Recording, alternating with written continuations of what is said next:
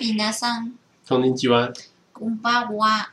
こんばんは。 Bonsoir。Bonsoir，嘿，Bonsoir，嘿是晚上的再见。 It is good。嗯嗯，Bon weekend 是，你知道，祝你有个愉快的周末。啊， 来跟大家分享一件事，嗯，相信很多人不知道，但我觉得我有时候就是会知道这种奇怪事。知道为什么巨石强森叫巨石强森？为什？么？他是真的叫 Rock，Rock 什么？我忘记叫什么。他的名字就叫 Rock 啊。不是，你知道巨石强森就是曾经打过是自由搏击哦，那好像是没有，就是那种拳击啊，职业拳击。对，他是职业拳击的，所以就是那个时候，就是我今天看的是是不是 GQ 啊，反正就是网友提问，他跟艾米丽布朗，嗯然后是艾米丽布朗吧，反正就一个英国的女性，嗯然后。我就这这今天这一集就是看 YouTube 的时候，我就想说，啊，我真的是很很不熟悉英式的发音。嗯对，因为艾米布朗就是算是公众人物了嘛，也不是公众人物，就是演戏的人。但其实他的口音，我觉得有的时候还是会有一点听不懂，而且感觉出来他有某种程度的英式的幽默。然后他跟巨石强森在一起做两个一搭一唱的时候，就会莫名的还蛮尴尬的。对，但是巨石强森就是他就说，反正他以前就是打过就是就是职业的拳拳这样，然后。呃，是搏击还是拳击？反正就不是很重要。反正就是他们整个家族都在做这件事，嗯所以他就是原来是那是他的艺名，嗯对。然后反正就是他就继承了他爸爸的名字跟他爷爷的名字组成成一个名字这样。然后最后就是出场的时候，反正他们就叫 Rocky。Rocky 什么什么什么这样子，然后后来就是在他好像拍电影出名之后，他就重新拿到这个名字，类似这样子。然后他就是，我觉得他有点猛爆，因为就问他说，就是你曾经受过什么伤，他随便念出来的伤口都非常的令人惊讶、哎，就是比如说不知道左手左右手脱臼过，脱臼就是还蛮常见的啦。嗯然后然后他就说他的就是股四头肌也曾经就是一路撕裂伤，撕裂到腹部。嗯哦类似这种的，所以他的六块肌不会是六块，因为他那边的肌肉曾经整个断掉过。哦嗯，所以就会看起来就是四块半这样。但是有时候是五块，有时候是四块半，但就不会是那种大家很很整齐的六个 apps 这样。然后他就说，因为他就左右脚都曾经这样撕裂到腹部来，心想说，就难怪林志颖好像之前曾经分享分享过，就是关于就是奥运的拳赛跟就是职业拳赛不是不不同 对，有很多杀招都被拔掉了。对啊，这很恐怖哎、然后还有另外一件有点好笑的事，他就说他小时候就是第一份工作是在某个某个餐厅当洗碗的人，嗯洗碗工这样。然后反正就是每天洗四个钟头这样。嗯然后所以他到现在绝对不会用洗碗机。嗯嗯，他就是他也没说为什么，他就说虽然他现在也都不用洗碗机，反正他就手洗。然后艾米布朗问他说：“哎，我很多锅子呢。”他说：“没有啊，就手洗啊。”嗯，我想说，哇哦，洗锅 Pro。嗯，对，应该是觉得就是我洗的又快又不用等这样，然后又干净。对，好像是这个吧，好像就这个想跟大家分享，所以我觉得还蛮有趣的。哦，对，怎么样？你有什么要跟大家分享关于时事的部分吗？我我我我还好，我我我今天发现 PCR 做一次快筛大概最便宜是三千还是三千五？但我觉得很好笑的是，它每一间定的价钱都不太一样。对啊，为什么啊？小的医院定的比较便宜，大概就是想赚钱；大的医院就觉得你千万不要来，哦，为什么啊？就是增。加业务嘛。对啊哦，像是中国跟中山都超贵，他们就是一般件四千五，然后急件七千。就是桃园机场没有专门的吗。没有啊，要去医院。桃园机场跟最近应该是立新医院吧？立新在新北吧？是是没有啊，在桃园。哦，在桃园。对，反正就是嗯，对还是要去医院的事。对，就是得去医院，而且因为我是要拿三天前的对啊，飞机起飞三天前到的才嗯，的 PCR，然后现在查就发现好好好贵哦。对啊，超贵的。我本来以为为什么桃园机场不要做一个一次一万块就在那边当场拿，然后帮你等就是一个钟头，感觉会赚翻呢、就立新就应该在桃园机场设一个 PCR 专门检测站。嗯，说的是没错啦。对啊，就觉得一定一定一定会赚翻吗？但是我不知道，因为对我们来讲，要额外三天前先去那个地方很很麻烦，还不如你当天提早到，嗯然后在那个地方就是先做，然后接下来 check in，然后逛逛逛机场之类的，然后拿哎不行，因为你要入境你就得要先有那个报告，对啊，好吧？所以就变成是你在外面空等等好几个小时，就等就逛桃园机场地下街，没有地下没有街，地下街，只有食物，你连进去都不能进去，没有没有新东阳啊，不是啊，我是说有啊，外面的哦没有没有入境的地下啊街，对啦，好的，对，但我不知道哎、对我来讲还是还蛮方便。对商务旅客应该来讲是方便的，没有，啊，但是你就直接就是就在下面做个工作啊，这样我觉得可能还好，好吧？可能因为我没有住在城市，所以就相对麻烦。嗯，对啊，因为一般你在台北市，你当然是先你就找一个顺路的医院去，隔天去取就好了。对啊，对，嗯，下山成本很高呢。嗯，对，对，反正就超贵的。好，好，那还要跟大家分享什么？嗯，分享什么？哦，我还跟你分享，就是关于一个，就是我另外看的一个，我觉得有点好笑。她是一个美国奥运金牌拿过六次还是几次的一个短跑女生，嗯她在分享，她就说，呃，不管怎么说呢，就是跑四百公尺呢，最后都会变得非常痛苦。嗯，她说，就是你不管再会跑或再不会跑，你跑四百公尺最后都会变得很痛苦。我心想说啊，我还好啦，因为我都慢慢跑这样。嗯嗯但是他在说短跑选手就这样，就是四百其实是最痛苦的，就不知道为什么很累，我知道啊，你知道吗？我明白。为什么啊？我们高中的时候就是有试过这件事啊，我们就是以为自己很会跑，嗯老师叫我们就要测四百，嗯，四百是一个不上不下的距离，没错，四百是你没办法冲刺，但你也不能慢慢跑的距离。对，所以就是你如果要跑在一个稍微接近标准的话，你就基本上你还是在用百米跑的方式，但是你要稍微慢一点。但是它是四倍的。百米。然后我们那时候高中的时候，呃，我不知道那个是因为我觉我猜只是因为学校觉得，因为我们操场是三百，嗯，然后他觉得拆成一百，然后跑三段，这样太难安排那个位置。六百吗？没有，我们跑一百五，就每个人跑一百五。嗯一百五就不是一个你可以全速冲刺到底的距离了。嗯，就是你跑一百五，最后面的那三十公尺，或者是那那十公尺，这真的超级恐怖的。就是你就觉得，为什么我现在已经没力了，还是得要跑？那真的是会，就是你的极限，其实人的冲刺极限，它定在一百，其实就是这个意思。反正他就说，呃，四百真的很痛苦。他觉得最 enjoyable 的项目呢，就是两百。我觉呃，得应该是，就是你不需要到冲刺，但是你也就很快就会结束对，就是你配速配好，你就可以一路维持到底。对，但他说四百真的就是最后都会很痛苦。四百就是考验极限。对，然后我就觉得很酷。然后他就提提到就是大队接力的四百，哎，嗯一百接力吧，就四百公尺这样，嗯四个人这样。他就说这件事其实是非常难的，嗯，因为就是我其实原本不知道，我是这次看的时候看到日本选手没有接到棒这件事情嗯，才发现这件事有多难。那就说，因为其实他们是一般来说呢，长一点的大队接力呢，就是前面就是要接棒的人会先起跑了。他会回头看，没有没有，哦，他会回头看哦你说要长一点距离，对，长一点的距离，在接棒的过程中，他们可以看，呃，因为这件事不会影响到速度太可能好多。像是四百乘以四，你对就可以看一下。对对对，但是就是如果是一百的话，就是大家都得要在自己最快的速度的时候接到棒，对，然后这件事呢，就是是不会回头看的，前面那个人是不回头看的。所以就是他在接到棒的时候，必须要是他最快的速度，这件事情就让接棒这件事变得很很难。这样，他就说这真的很难。然后我就想说，哇，居然这么难啊！我知道哎、因为我们那时候就是因为要比，我们要我们有一个项目就是四百接力，嗯，就是四个人分四百，然后我我觉得们班男校真的比很多、欸，是不是因为你们就是要耗体力啊？就是对，然后大家都很爽，就是我们就是全班跑最最快四个人的，他们就觉得，因为我我还记得他们当时就是兴冲冲的跟大家讲说，我们就是这次一定要破就是校史记录，嗯。因为他说我们就测过了，我们四个人分开加起来应该就会破，嗯。然后但是呢接棒一定要接的很顺。嗯，他每天放学或者不一定放学，反正就任何下时间，他们就在练接棒，嗯。然后他们最后真的练到你看不出来他们在哪一瞬间接过去的，所以你就只会觉得他们两个就是到某个时间，到某个时间的时候就等速了，嗯然后球棒子就到下一个人手上去了。嗯，然后他们那时候会练，就是因为为了要知道什么时候要接棒，对他们挥手的次数是固定的，啊，就是他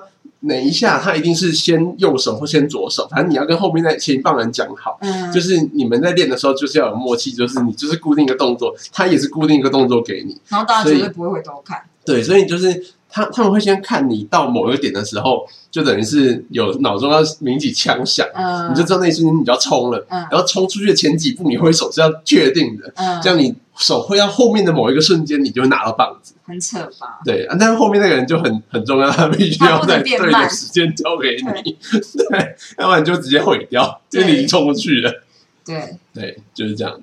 然后日本然后选手，就是因为他们好像他们换，他们想要拿，他们算一下，发现要夺牌的话，他们的速度还要再少个零点五还零点六秒，嗯，他们就觉得那我们的接棒就必须要接得更快才行。对结果就可能因为是隔天就要比了嘛，所以可能没那么多时间练就炸裂了。对。但是就是那个女生就有说，就美国的那个奥运女生就有说，呃，其实呢，就是呃这件事情，这个队伍可能到上场的最后一刻都会换，呃因为就是他们会等于一个项目会有三个备那这样很难呢，难你要跟别人不一样的人接很他说。说他们会参加那种像工作坊，他是讲工作坊啦，我就想说什么东西呀、那种啊他们会试着跟不同的人配，然后你会找到最适合的人。哦然后特别是四百的话，就是他就说有些人是跑直线，有些人是跑弯道，嗯所以呢这件事就很重要，因为就是不是说你跑最快的四个取成绩最快四个出来，嗯而是要看在弯道的赛场上面谁跑最快。哦对啊，因为弯道要压车。对对对，那那时候还有就是起跑最快的人，然后跟就是默契的问题，所以就是还有很多选手有时候会受伤或干嘛的，所以他们可能到最后一刻都还会换人，嗯嗯，然后我就觉得干这也太难了吧，啊，大概是这样子，就就是跟大家分享一下，对，对，就是嗯，因为我记得四百四百公尺，好像它的速度就是大概是，如果你要算成一百公尺平均的话，嗯。大概是十六秒吧。如果男生世界纪录嘛，不是，就是男生平常我们那时候在算，因为我们平常我们那我们那时候一百公尺100十六秒嘛，我们没有，我们那时候一百公尺大概跑十三吧，嗯。十快一点的话是十二，嗯。十二到十三，然后就是我记得就是如果你要跑四百公尺，老师给的那个标准大概就是十你要跑十六到十八左右。其实也没有多慢，大概就是跟女生跑的速度再慢一点点大。家好，我就是一百公尺跑二十秒原啦，来如此，嗯。好的，而真的还是破了我本人的记录，因为当我跟我们班跑最快的人，不知道为什么在一组，他们 他们真的跑得很前面，有一个是就是会去就是被骑队学姐选上当骑手的人，他脚超大，他只是跑得跟我一样慢，但他一定会比我快很多。然后另外一个是我们班专门田径，就是去练田径短跑的女生，我就有一种不明白为什么我会就是刚好在这一组这样，好，那没关系，我们就跑这样。然后所以其实我跑的速度是有比较快，的对，我还以为 还以为你丧失斗志，不是 好的，大概二十秒吧，很烂烂透这样。对，呃，反正我知道四百就超累，我跑不了四百，太就是恐怖这样。我只是觉得他，我很惊讶他怎么说，他就说那个就是就是会杀死人的累，这样，而且是痛苦的。这样，嗯我就想说，哇！他说，就不管我跑到现在，都还是觉得很痛苦。嗯嗯嗯，然后短跑选手就是，他就说他们其实花大部分的时间都在总训室，哦，他们就是当然会去训练跑步这件事，可是其实他们大部分时候都在训练他们的肌肉这样子。哦，对对对，嗯，大家就这样跟大家分享完了。是耶，嗯，我就是常常看这种莫名其妙的东西。嗯嗯，哦，我今天还看了一些名人测谎吧，嗯就可能他们就会就是想一些噱头，就是帮名人测谎，然后问你一些问题这样。嗯，然后我觉得还蛮无聊的。讲完了，好，结束了，对，好的因，为我就想说，我不知道，其实如果有机会，我就很想试试看自己能不能说谎。骗过测谎对对对，大家都会想试试看。对啊，但是我觉得，呃，就是这件事应该是要有所准备。对啊，对，有时候准备比较不会露出破绽，对对对，然后还有另外一个是我昨天看的，是关于一个情报的，就是美国前 FBI 的情报人员，他嗯在跟你讲谈判，嗯，就是他觉得谈判是有一个 pattern 然后所有的谈判都奠奠基在准备上面，而不是比如说你觉得我今天要跟这个人讲什么，然后你可能就觉得那去了再说，嗯就是这件事是不会成功的。他的意思说就是认真的谈判啊这件事情。嗯嗯，或者是如果你有想要达到的目的，那你就是花最多的心力，其实做是就是事前的各种情境的练习，因为这件事会影响到你们的谈判的的一个步调，有点类似这样子。比如说你要怎么样取得他的信任，你要怎么讲话，你的动作要怎么做，然后当他回应什么时候，你用之前只要怎么用，这都需要先想好。我也建议你就是在交互之前试着做这件事，你就比较不容易被 irritate。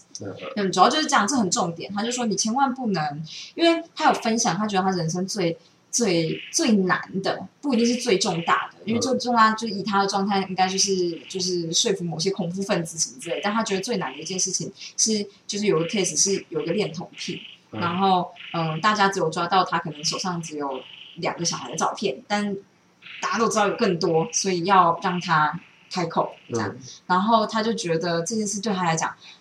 很难，但他目前人生最难的一件事，因为他真的是恨透脸红屁，嗯，但是他又觉得，所以他会先检视自己的心情的基准，因为他不能因为。跟讨厌跟这个人讲话，或很恨这个人的行为，而影响而影响到他的谈判的一个情绪，因为他的谈判必须要是就是比较稳定的，然后就是沉稳你，才有办法就是把这个人的话术带出来，类似这样子。然后就觉得哦，这真的蛮难的，对我来说。如果你今天就是讨厌这种人，这样，比如说你就很讨厌恐怖分子，你觉得就是我讨厌什么人啊？我我我讨厌什么人啊？啊，我知道，有点像是我讨厌无赖，然后我你就觉得，干你他妈讲出来每一句话我都不相信，类似这样。可是就用这种基本的谈判的心情下去做这件事，就不会成这样。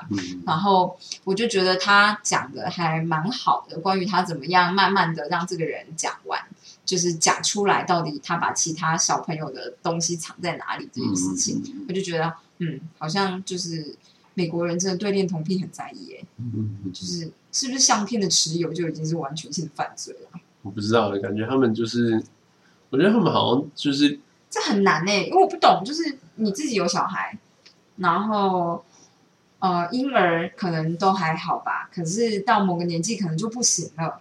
但如果你自己是父亲，所以是不是才有很多那种领养人，然后最后发现就是他是就是恋童癖这种事情？其实我我我想，我以为恋童癖他们那个是有。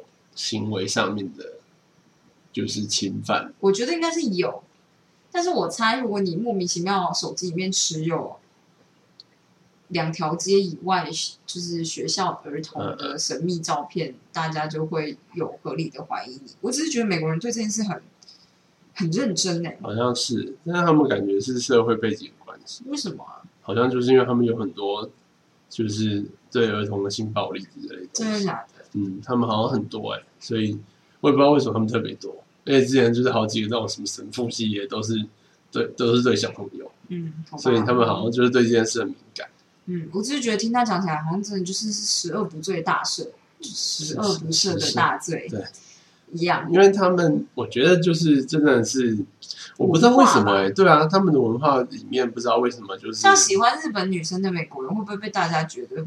不是到太 OK 啊，那所以就是他们有时候就会觉得日本的，就是画画风，或者是不只是画风，他们就算他们就是就连日本的 AV 女优，他们有的都觉得这看起来年纪太小，嗯，这不行。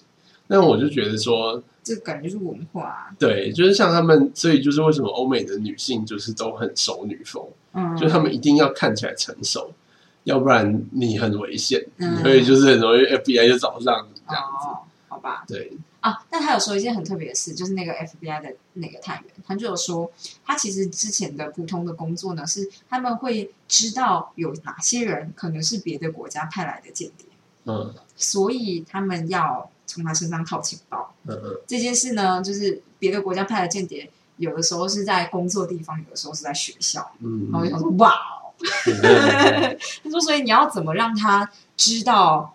呃，就是应该说你要怎么？跟他进行接触这件事情，然后他就会讲，他可能会接触个两三次，然后就是借由比较像模仿他的行为，能够得到他的信任。而且你在就是这种人，可能就是比较，我觉得你要小心，你很容易否否。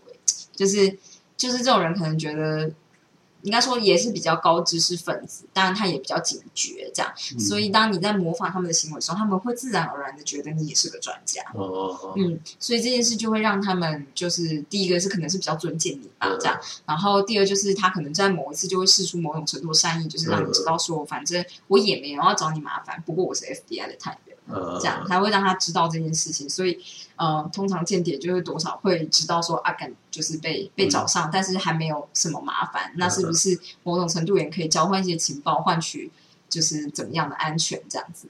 然后你就觉得哦，干这种事情真的是很认真在进行哎、嗯嗯嗯嗯嗯，就是我就突然间觉得啊，中国应该是真的很认真在渗透每个国家吧，嗯就是对，不一定是中国啦，我只是这样觉得。大国都一定有啦，对，间谍一定是一整团的。对，只是觉得很猛，大概是这样子跟大家分享。你可以来念拖延心理学了。好，我们今天要继续他说就是这叫什么交派任务？什么叫交派任务？好，反正交派任务，他说是提升时间效率的一种方法。如果你把部分的工作量交给别人，就可以减轻自己的负担，又可以专注处理其他的任务。没错，像我今天惨兮兮的，请你今天帮我查一下 PCR。对，然后交配的流程包括找出不需要你插手的事情，找出处理这件事的最佳人选，清楚说明应该要做什么，然后最终最后就追踪事情的进展。嗯，时间管理专家对此的一致建议是，分出事情的轻重缓急，把时间花在最重要的事情上。嗯，不太重要的事情可以交给别人来做，甚至就你先放一边也可以。这感觉很主管级建议。嗯，对。知名的时间管理专家彼得·杜拉克说：“要事先办，次要的事放着别管。”不是废话吗？史蒂芬·科维指出，高效人士的第三个习惯是要事先办，就是你应该把时间用在最重要的事情上，而非优先药物交派出去。就是哦，把非什么？把非优先药物交派给别人去做。嗯，时间管理专家一致这样建议是很合理的。你可能会以为拖延者会迫不及待的想减轻自己的负担，但我们想，但我们请拖延者想想哪些工作可以交派出去时，他们通常都不愿意这么做。为什么？以下是拖延者不愿意把事情交外出去的几个理由。啊，我猜，好，就是觉得别人可能就是不会做得很好啊，嗯或者是说，我觉得麻烦别人很很不太好，嗯或是有些人可能完美主义，他就是想要自己全部做完。嗯，对，大概就类似这几种。好，那说第一个就是我应该可以全部自己来，因为你追求完美，所以不觉得自己不应该寻求他人的协助。你会把交派任务视为自己未尽全责，或者是自己没有那么能干。就是一位律师说，我原本在处想，呃，原本想在我处理重要案子时，雇人帮我打扫屋子，但是我认识一些女性可以兼顾工作和家务，所以我觉得我应该也可以。哦，我觉得我以前会有这种想法，因为别人可以，所以我应该要可以，这样才是 qualified 的象征。但我后来就放弃这个想法了，OK，我就觉得，这太世俗了，我做不到。而且搞不好就是那些人听到你请了人以后，他们都去请人了。那有有机会啊，对，我们不觉得交派任务是一种失败的表现，那是一种技巧。真正的失败是紧抓着生活中的每件事不放，结果只做了其中一半。他是不是在偷偷骂我？对，他是骂人。好，我是唯一能把这件事做对的人，这是另外一种完美主义的陷阱。可能有些事情真的只有你才能把它做好，但是你未完成的琐事清单上，真的每一件事情都非你不可吗？嗯，即使别人不会照着你的方法来做，让别人以不同方式把它做完，总总比你一直拖着不做还好。我就一直在想这件事。还嗯，没有啦，但这件事跟这个没有关系。我就一直在想说，假设我以后真的成为教授，到底应该怎么指导学生？嗯就当然跟经验有关，就是够聪明的人，你应该让他自己去探索某一些特别的路，这样，因为他自己想的东西就会跟你想的方向不一样，那就会应该会很有趣。那有些人可能真的就不够聪明，嗯那你到底要帮到什么程度？这样，嗯或者是你真的就是要让他做出你想要做的东西，这样子，还是就是放手到什么程度？我觉得这件事很难呢、嗯就是指导学生这件事啊，嗯，大概是这样吧。对，因为比如说像小孩子画画，你就让他自己去画、就没什么差别这样。可是我就觉得，就是研究好像就不长这样。但是如果比较比较没有那么聪明的学生，你给他按部就班的一个规划的行程表，他只要完成就好，好像也是一种很好的方式吧，嗯这样子。对对，让我就是要因材施教。对我觉得这个就是讲的很简单，但是说起来很难，就是做起来很难。对，对，好吧好，的。呃，把工作交派出去之后，你就会失去部分的掌控权。但是为了完成任务，你可能需要忍受那一点的损失。嗯啊、还有一个想法是，交派任务是逃避，你可能太内疚而不敢寻求协助。你可能觉得自己一直做的很糟，所以这次必须做的很好才能弥补过来。嗯你可能觉得你不配获得帮助，所以你无法把人物交给交给交派给别人，或者是依赖别人。嗯如果你想继续拖延，把自己搞得可怜兮兮，惹人同情，拒绝求助就是个好方法。哎呦天哪！哎，但我觉得这就是文化的差异，因为像我如果不愿意交派任务，有一件事情有有可能就是我，因为我现在毕竟不是主管，所以我交派任务的时候会比较像是我会欠人家人情，嗯嗯但我会不想要那么做嗯，就是因为我不想要欠人情，所以我不想要交派任务。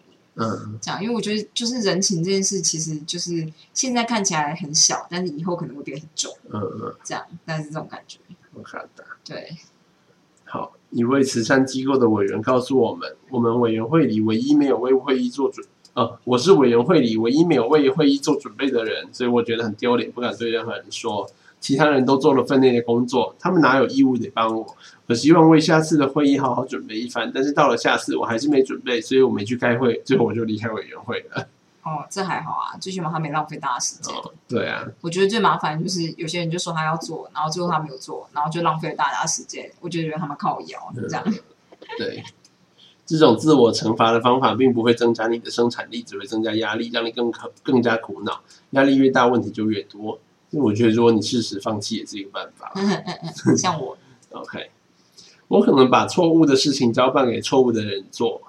OK，即使你觉得你也有些事情可以交给别人来做，你还是迟迟无法决定该交派什么事情给那个人。嗯你最好把事情交办给有能力帮你、对你没有怨念、不拖延，也不是完美主义的人。对啊，啊，不需要你经常监督的事情交派出去对你有帮助，不然可能会得到适得其反的方法，对，方法，得到适得其反的效果。嗯不过，如果你认定只有一种正确的交办方式，你就会从很多角度思考这件事，寻找完美的解决方法。什么意思啊？其实我有点听不懂这段 这句这段。还有他的翻译就翻的很烂，就是呢，他是说，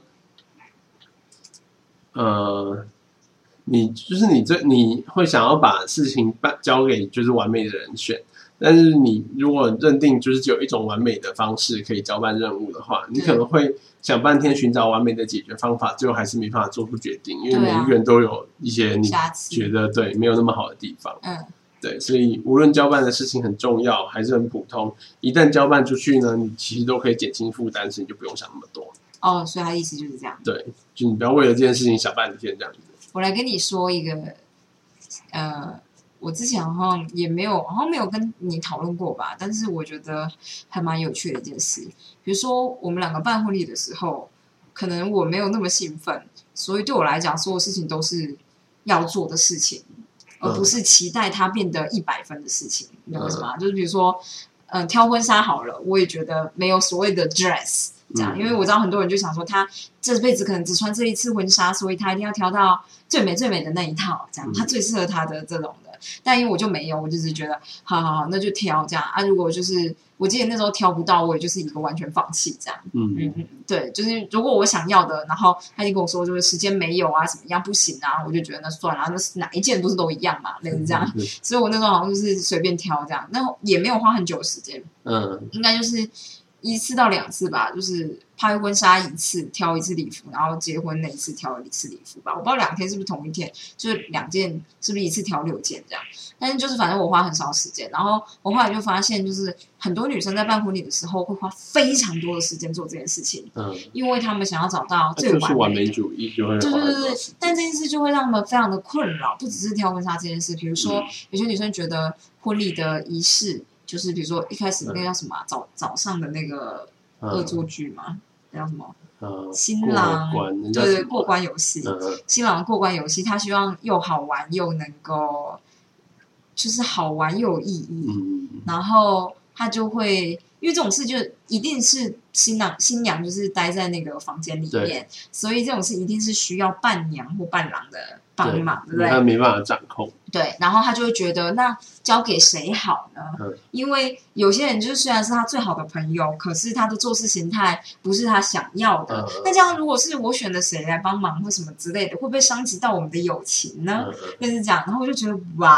哦，就是哇哦，这真的是 你要考虑就对考虑不完，而且他又想要事事都很完美，他又觉得如果是朋友的话，你没有办法那么严厉的要求他要做到完美。嗯嗯然后我就觉得不是这样，就是我自己的想法，就会觉得这样子婚礼就会变得很很累人。嗯对，就是对于他的筹备，可能就是就会充满不开心这样嗯。然后我也知道有些完美主义的人要求起来，可能会让人家受不了。因为我我是那种我跟你很好，但我如果知道你是很完美主义的人，我可能会觉得没关系，你可以找别人，我不会觉得生气这样。嗯对对对，然后但是就是那个，就是我认识的那个女生，可能她又比较想要一切都很好，所以外人看起来就会觉得说，你看最好的朋友帮你就是迎娶你最爱的男人这样，然后一切都很 perfect 这样，然后就觉得哇，这个就会拖很久这样，然后我觉得这件事就很需要就是看本书来决定这件事这样。嗯，我总觉得就是我们的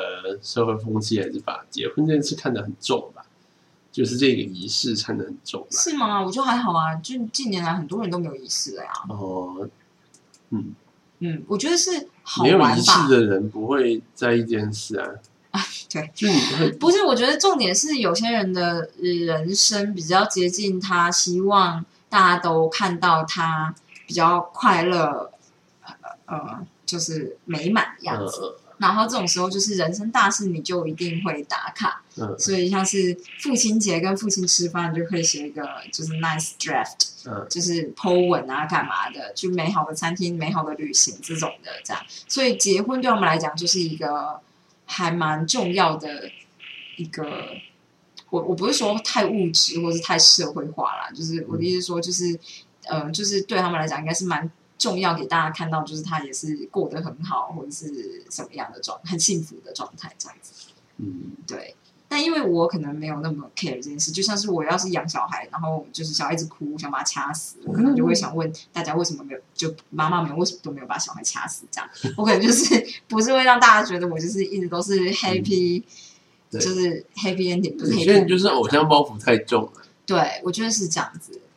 然后，所以这种事就会变得压力很大，因为你知道有些东西就是表比较表面这样。对对对对。可是你实际上实施起来就知道没那么没那么完美这样。嗯我觉得就像睡冰屋一样嘛，嗯就冰做成的屋子，我就觉得这很 fancy，、你很适合打卡，可是睡那个屋子才不会舒服、欸、对对啊，对，因为我后来看了最近看了几个睡冰屋的案例，就一个在芬兰，一个在瑞士，这样大家都说真的超级冷，这样。就是我就是一个超级冷，就是户外当然可能就是负二十度、三十度、四十度没有关系，但是冰屋里面是负五度，那跟你在屋子里面烤火可能有个四五度，完全是不一样的状态。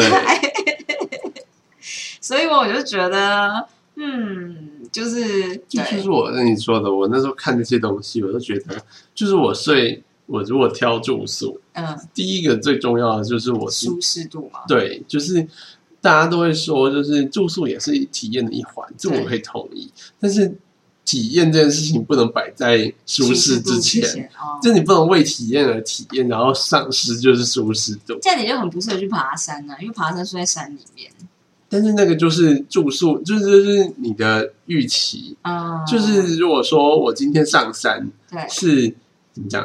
如果今天上山是一个全包式的旅行社，嗯然后全部吃住都帮我包好的，对，那我可能会期待说，我晚上如果他跟我说晚上你们住的超好、超好、沙小的，然后我可能最后就得到一个超级冷的帐篷，我就会生气。但是我是我自己跟同学出去，我就知道干上山就是哪有什么好要求的，那你有东西吃，然后有地方就是不会吹风就好了啦，嗯没有蛇爬进来就好了，嗯就这样子。不。会过敏，对，反正就是我就觉得是预期的问题。然后我今天是就像我自己规划旅行的话，我就是最重要的，就是因为我就是白天喜欢在外面一直走一直走，所以晚上回来之后我还要就是觉得不是很舒适的话，我可能就没办法。嗯，但如果说呢，今天像是你是体验旅行啊，去体验那个住宿的对如果是要体验这个旅行的地方的话呢，我可能就是需要像是呃待在里面一段时间。对啊，对啊，对啊，对我喜欢的是这种。其实我喜欢的是这种旅行，但林静刚好跟我相反，他喜欢出去外面走，然后回来那个地方可能单纯要睡觉，所以那个地方就是很很单纯，他只要能够洗个好澡，然后躺在床上是个好床，这样子就好了。嗯那对我来讲，就是我比较喜欢待在旅馆里面，所以有的时候这件事就变得很重要，就是就是因为我知道一开始有的时候。有些旅游景点是你住的地方会跟你的景点离一段距离这样子，然后我就觉得那就很累，因为我就是其实比较喜欢待在饭店的人。我觉得我这个人就是比较无趣，我比较喜欢待在我觉得安全的地方，可能要住个两三天以后我才愿意往外走。这样，嗯我，就是 不知道为什么很像小动物这样。对啊，我就像带一只猫出去玩。对对对，我觉得真的有，是真的有这样子觉得，就像是那个时候在墨西哥，我们住在那个音乐广场的隔壁吧，嗯是不是？对啊，然后我就觉得还蛮好的，嗯因为就是我根本就不想出去，而且特别是我就是如果是开会旅行的话，我会真的不想出去。既然就是没有朋友陪我，然后虽然朋友就是你，但是我就是说，就是没有那种有人兴致勃勃，没有你兴致勃勃，我这样讲很奇怪。但就比如说我 PowerPoint 可能也还没有准备好，讲稿也还没有准备好，然后我本身就很容易焦躁或紧张的，我就希望我就想要一直练，一直练，一直练。那这件事其实需要需要时间，然后我不可能一直出去玩这样。那阿婷就很想很想要出去玩这样，可是当我有心事的时候，我是没办法放开玩的。所以。对我来讲，就觉得我还不如把这段时间好好拿来练，然后等到整个结束之后，我就能开心的玩。就像我每次 conference 结束，好像都会变得比较开心，我就会变得比较放松吧。这样，所以我后来就是，他就会认认命的自己跑出去玩。对然后就觉得还蛮好就是可以放在他在里面不管的地方对。对对对对对对，因为有时候就是你如果真的离景点太远，就觉得这很无趣。因为待在饭店当然也很无趣，这样就是你也知道，你也想要出去走一走，可是如果就是离景点太远，你就会觉得有点烦这样。所以有一些特色建住宿点，就对我来讲是一个很好的 spot。这样好的，没错，给你参考。因为我们最近就是有时候看一下一些就是旅游节目，然后我们就会讨论一下，觉得哪一个比较好，这样哪一种住宿形态比较好。然后就发现我们两个的住宿形态、喜好的东西完全不太一样。对，嗯，就是到这个年纪才发现也是不容易。对，其实即使我知道冰屋很痛苦，我可能还是会去睡一晚，但林静可能就完全不会。但我就我就是会，因为我就觉得这很特别，这样很特别的体验，这样子。你就冷死嘛。但这种就会想要找人去吧。我有时候觉得就是你就是去饭店前面躺外面，路上就很冷，体验游民的生活。不一样，雪屋是不一样的。好啦，选温指向不太一样。好烦哦。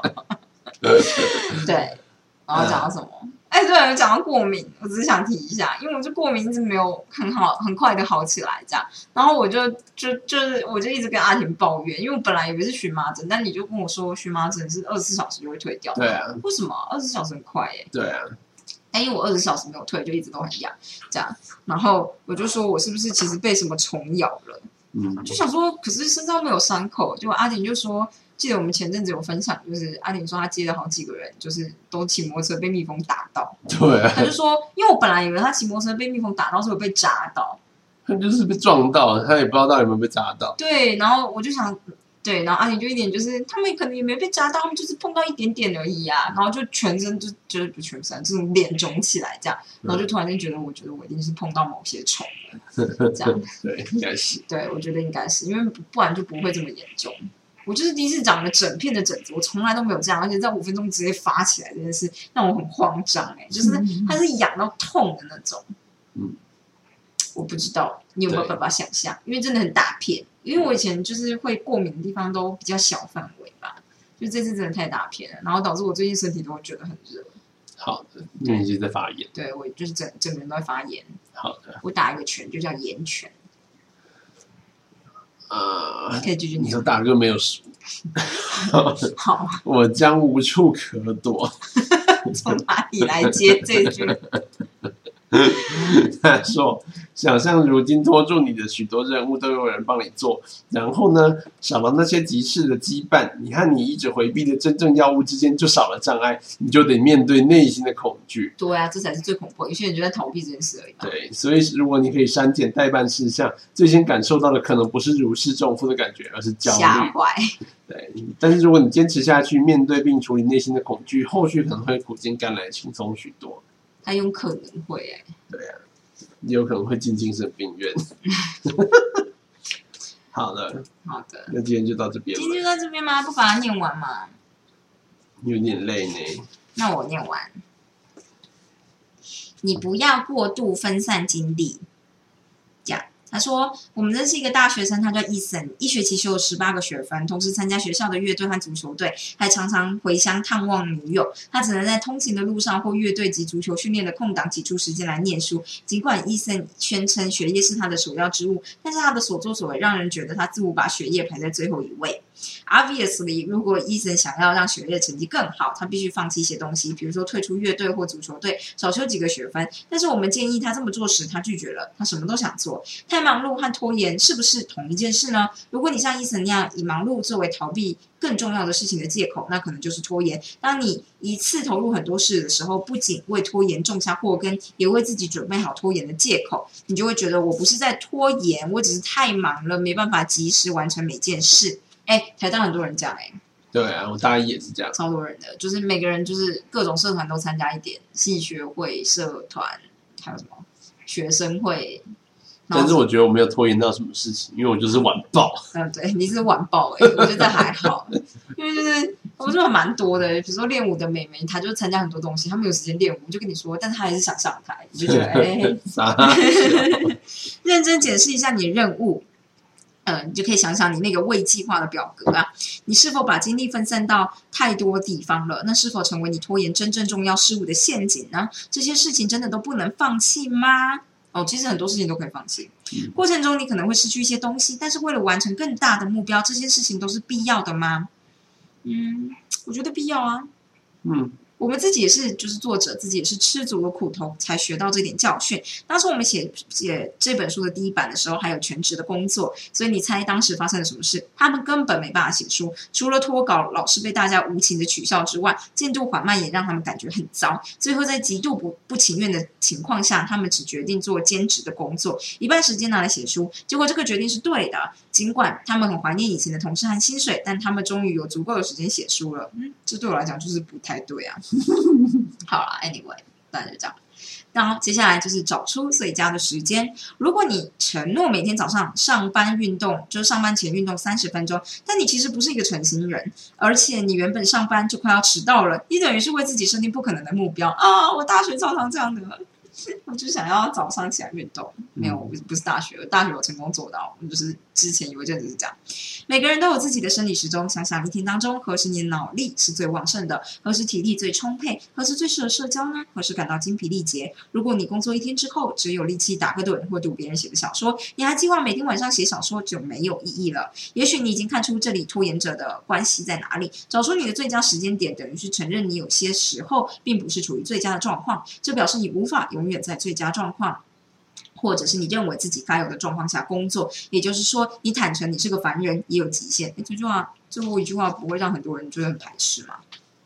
我觉得之前呃最让我有印象的一本书叫做《一天工作两个小时》，嗯它不是叫你只工作两个小时啊，但是它就是叫你这两个钟头做真正要做的事情，嗯就是最重要你可能需要脑的工作，然后其他的就是你只要散漫一点做可以这样。嗯我那时候有就是非常的 inspired by 这本书，这样，因为我就觉得对，那我就不能要求自己一天要念八个钟头的书，因为有时候我们就会活活在过去的时区，觉得干他妈就是我以前高中还不是一天念八个钟头，有哪哪那么难，这样就就这么难，或者大学第一个学期不是就修了二十四个学分吗？那还不是就是好好的过来了，怎么会现在修个三门课或者一门课就觉得要死掉了这样？所以我就觉得没有，就是这有这样的想法，也许都是我活在过去的时区里面出不来，这样，大概就这样。当然，难难度也不太一样啦。嗯好，哎，嗯，下一个就是学会在过去、现在还有未来的观点之间拿捏平衡。你不要卡在时间上不动。我是写书的人嘛嗯，这点很重要。如果你卡在过去，就无法享受现在，也无法规划未来；如果你卡在现在，你完全受到当下所控制，失去和过去以及未来的联系，无法从经验中受惠。如果你卡在未来，你会陷入幻想的世界里面，无论那个幻想是正面或负面的，你只能规划或者是担忧。在时间序论。悖论悖论这本书中，作者金巴多和博伊德强调，在这些时间倾向之间拿捏平衡的必要，也认为也为如何重新设定时间观点提出许多的建议。他叫你去看这本书的意思，对他完全就是放弃讲这件事。但我觉得我很容易卡在未来，我会因为焦虑而无法行动。哦，嗯，我不太会。对你不太会，你很蛮容易卡在当下。对啊，嗯，我觉得这也不是很好。享受你所谓的自由的时间，拖延者显然无法有效的工作。不过，大家也常常忽略了一点，他们其实也很难放松啊！这就是我啊！即使你拖延时沉迷于娱乐，很可能你无法完全乐在其中，因为你知道你你是以娱乐来逃避别的事情。或者你甚至不允许自己有任何娱乐的活动，因为你觉得自己缺乏生产力，不配参与娱乐。无论你是哪一种情况，你都不是真的开心。愉悦在生活中非常的重要，试着为自己清呃规划一些开心的时刻，不要感到内疚或绝望。吃到口水。不管你觉得自己有多堕落，每个人都需要一点玩乐的时间。如果你剥夺自己放松的权利，你会像耗尽汽油的汽车一样毫无动力，而以拖延的方式趁机偷闲。你不是真正的快乐。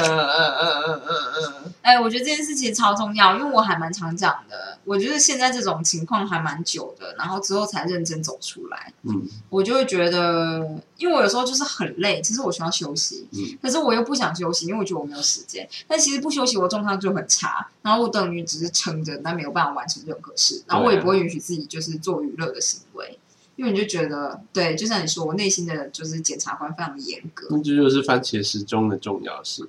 他叫你做你就做，叫你放松就放松。可是那五分钟我根本就没办法放松什么。放松一下也是放松。我没有，我就起来去上个厕所吧。然后我就觉得番茄时钟不是只能设五分钟啊？它的短效，呃，就是正宗的，但我没有真的很照正宗的做。正宗番茄时钟是四个，没有你在正宗不正宗啊？真的吗？哪有什么正宗？好了，反正就是原本应该是就是你做一个时间，然后休息五分钟，就二十五分钟五分钟，二十五分钟五分钟，然后做完四个以后就可以休息一个比较长的十五分钟。那我想说，那一天不就做完就是一轮的番茄时钟，我就是人生生命就耗完了吗？我觉得 I don't care，你看是一样。就是我的话，就是我想要休息多少分钟，我就会先算好。嗯哼，对。所以时间到了，我就是可以休息，光明正大。哦，就是我可以做十五分钟，休息三十分钟，怎么样？论就是昨天那个 论休息时间计时重要性。而且这种东西就是要先规划，因为如果说你算起来发现哦，我就是休息就想休息三十分钟啊，但是我就是又想要就是做事情，那我可能就会算一下，说我如果真的做十五分钟，休息三十分钟，然后这样早上、下午、晚上加起来。我真的办法做到事吗？如果可以的话，我就这么做。嗯，我现在的状态就完全只是鼓励自己而已，就是你就做吧，这样。因为就是，嗯，我觉得我现在就是有点知道困兽之斗吧，因为我要出国了。嗯，就是我就是想要在出国之前尽力做到最多的状态了，这样子。就是我可能逃避到最后，然后突然意识到，干他妈就是现实，直接时间时间为什么不会停下来呢？停下来就没有压力了，这样不是很好吗？就没有意义了。不会啊！如果你有永远无穷的时间，就没有什么动力现在开始做。我可以理解，可是我觉得我是一个，如果我觉得无聊，我就开开始看 paper 的人。嗯，所以有的时候有无穷的时间对我来讲不一定是个坏事。你就是很适合当精灵啊，活一千年这种。对，我是这样觉得。你知道我买的那本计划事项，就是我我在美国的 Amazon 上面订了一本，叫做因为那是叫什么啊？就是就是 Legend 什么 Trainer 吗？反正就是它是一本书，就是想要你完成，对，它叫 Legend Planner，这样就是你就是这本书是为了让你完成一个计划弄出来的一本手账，这样。然后它前面就有很多问题会问你，比如说他就跟你说，如果今天没有时间限制的话，你会想要做什么事情？嗯你会想做什么事情？我能想到的蛮多的诶。不知道啊？真的吗？嗯嗯，我就说我会就是。我会好好认真的学数学，就是从数学系基础开始上，因为我现在有无穷的时间，我就会做这件事。然后第二件事就是我会想办法精进我的语城市语言，因为我觉得呃做个精简有效的城市语言其实还蛮了不起的。这样，第三件事情我可能花大部分的时间拿来做 workout，就是做就是身体的运动这样，然后希望能让我自己就是身体变得更强壮一点，就做福利提升这种可以可以做出来的话就很了不起这样。但是这样，就是这是我马上想到的几件事这样，嗯嗯。然后我就觉得，对啊，如果有无穷的时间，我大概就会这么做嘛，这样。好，对，你真的是很上进的人。这样吗？对啊，不然，如果你想想看，你有无穷时间，你会干嘛？我就想不到做要做什么，你不会想说要把，比如就说，是时间是有限的，我才会想要做什么事。真的假的？时间是无限的时候，我就是会觉得，那为什么这样做事？哦，所以才会变成就是时间是有限，对我来讲是牺牲很多事，嗯，大概是这样子的感觉，对，好吧？如果我是你，我本来有想象你，也许会想说把某个你就是觉得很艰涩的影集看个十遍这种，还好哎、真的啊、嗯，我也不知道，我不知道时间无限的时候我想干嘛。多半就是我如果有一种就是做一个段落的事情，然后接下来有几天很闲，嗯，我都不会记得我那时候做了什么，因为我其实就没有要做什么。你好像就真的没做什么对啊，但那样就很放松，哦。像个智障一样，就很爽。你会不会很早就开始就是老年痴呆啊？对啊，完蛋了。你完蛋了，完蛋了。但是就是到那个就是年纪的时候，可能就开始有时间的压力。你说死掉的压力吗？对那你死掉，所以你会想要完成一些人生想完成的事。，对，你就开始去狂做事。像什么？嗯，像是去没去过的地方这种的，哦或者是就是学你没学过的东西。哦，那为什么不从现在开始啊？我现在就开始啦。好 嗯，，Good job，Good job。